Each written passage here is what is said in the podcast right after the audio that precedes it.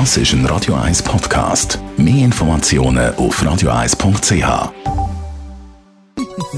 Der Konsumententipp auf Radio 1. Präsentiert von comparis.ch, einem führenden Schweizer Internetvergleichsdienst. comparis.ch. Was gibt es für Alternativen zum Messenger-Dienst WhatsApp?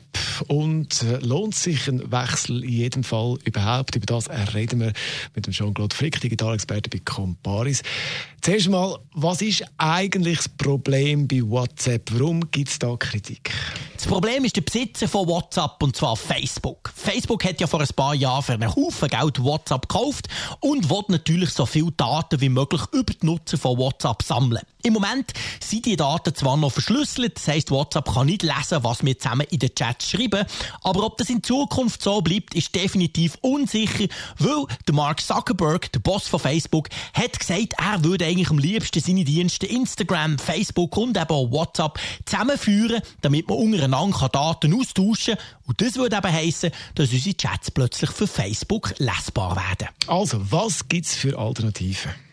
Ja, für einen sind wir in der glücklichen Lage, dass wir eine Alternative aus dem eigenen Land haben. Die Schweizer App Threema ist ein Messenger, der komplett sicher ist, der verschlüsselt ist, die Server liegen in der Schweiz und sie kostet einmalig 3 Franken. Das ist ein Vorteil, weil dann weiss man nämlich, wie die Firma ihr Geld verdient.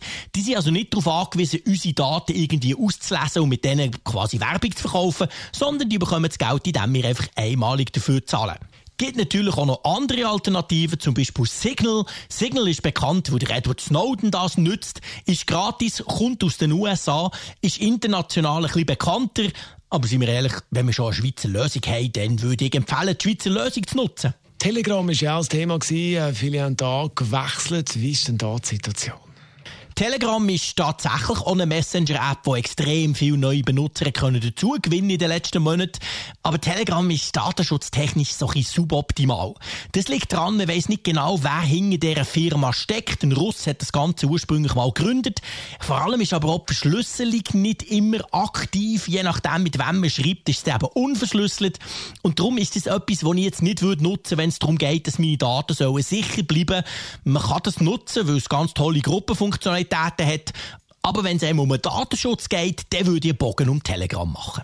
Was sind die Schwierigkeiten, wenn man jetzt eben den Nachrichtendienst bzw. von WhatsApp überwechselt zu einem anderen Messenger?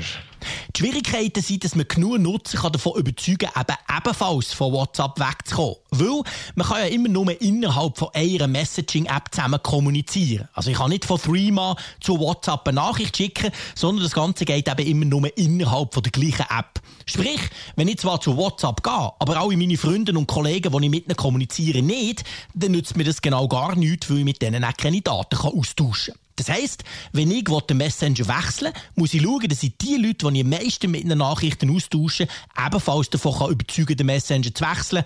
Und das ist manchmal ein richtig Hetzstück Arbeit. Also muss das Umfeld da auch noch bewegen. Was schlägst du vor? Was ist die Lösung?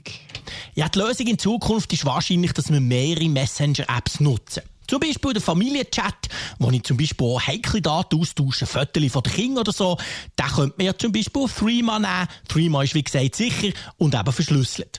Gleichzeitig würde ich aber WhatsApp nicht komplett löschen, weil es gibt gewisse Informationen, die fast selbstverständlich heutzutage nur noch über WhatsApp austauscht werden.